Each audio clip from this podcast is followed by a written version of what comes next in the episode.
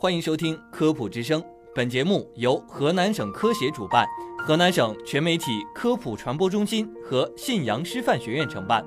大家好，我是志坤，我是韩雪。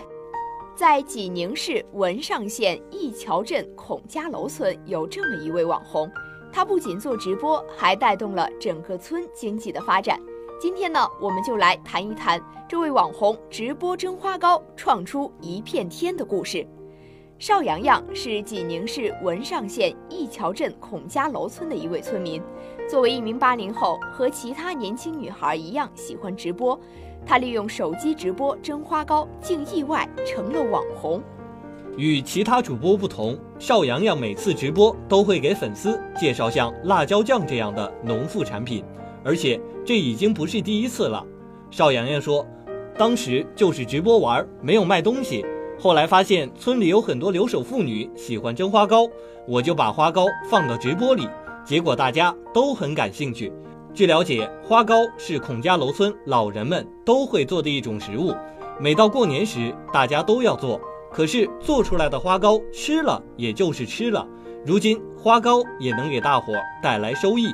孔家楼村的花糕造型奇特，颜色喜庆。被邵阳阳一拿到网络直播间，立刻引来大量粉丝的关注。正是这样的一次尝试，让邵阳阳看到了网络直播可以带来的经济效益。于是他开始在网络上卖花糕，一时间村里的花糕也出了名。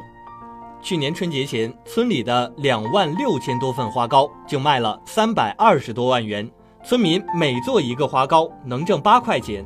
一个春节期间，孔家楼村的村民。都有千元左右的收入。邵阳阳利用网络直播，让村子里的花糕走了出去。他介绍说，虽然离过年还有段时日，可现在花糕的订单已经是供不应求了。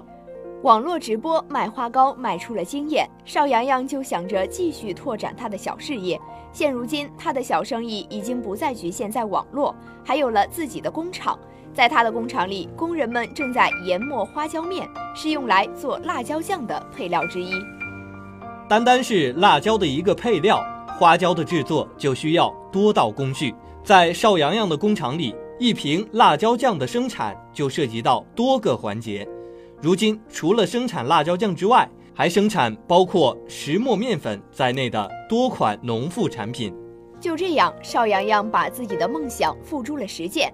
二零一零年大学毕业至今，已经是他创业的第八个年头。利用网络直播增加了村民的收入，原生态的农作物和专业的生产设备为邵阳阳的厂子带来了很高的人气。如今他已经发展了六十三个代理，订单也铺到了全国七十多个县市。村子里越来越多的人加入了邵阳阳的创业团队。走进厂子里，很多工作人员都是九零后的年轻人。他们中除了一些是村民外，大多都是刚毕业的大学生，想要和邵阳阳一样回到家乡为村里做点事儿。就是这样一个年轻的团体，他们大学毕业回到乡村，带着梦想，用自己的知识和力量投身创业之路。邵阳阳的想法也得到了村委会的支持。如今，邵阳阳的厂子正式成为村里的扶贫项目，越来越多的村民除了在家种地外，都有了额外的收入。